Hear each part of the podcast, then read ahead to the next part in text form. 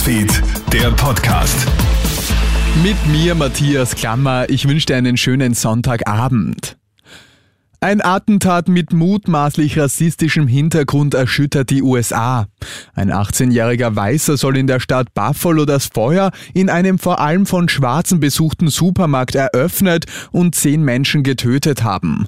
Drei weitere werden verletzt. Der Täter zeigt auch nach der Tat keine Reue, sagt Krone-Hit USA-Reporterin Barbara Gasser. Bei der Festnahme hat der Amokläufer überhaupt keine Reue gezeigt. Er hat sogar sein Verbrechen live ins Internet gestellt. Das wurde dann heruntergenommen und es gibt momentan auch noch keine genauen Hintergründe, außer wie gesagt eben Rassismus. Aber warum ausgerechnet dies zu dieser Bluttat geführt hat, darüber haben wir wie gesagt noch keine exakten Hintergründe. Die Polizei hat gerade offizielle Informationen zum Familiendrama in Piesendorf in Salzburg bekannt gegeben. Der 41-jährige Ex-Mann der am Freitag erstochenen Frau gesteht heute die Tat im polizeilichen Verhör. Nach einem Streit soll er die 30-jährige gewürgt und dreimal mit einem Küchenmesser auf sie eingestochen haben.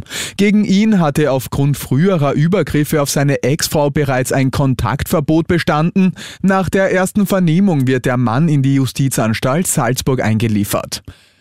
Die Frontlinie im ostukrainischen Donbass hat sich heute zugunsten von Russland verschoben. Das geht aus Angaben des ukrainischen Militärs hervor. Russische Kräfte sind demnach an einigen Stellen vorgerückt. Es wird zudem erwartet, dass Russland in Isum im Süden des Landes Streitkräfte zusammenzieht.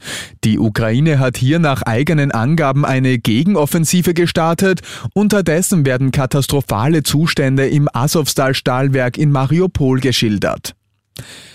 Ein herrenloser Koffer vor dem Dom hat am Nachmittag für einen größeren Polizeieinsatz am Wiener Stephansplatz gesorgt.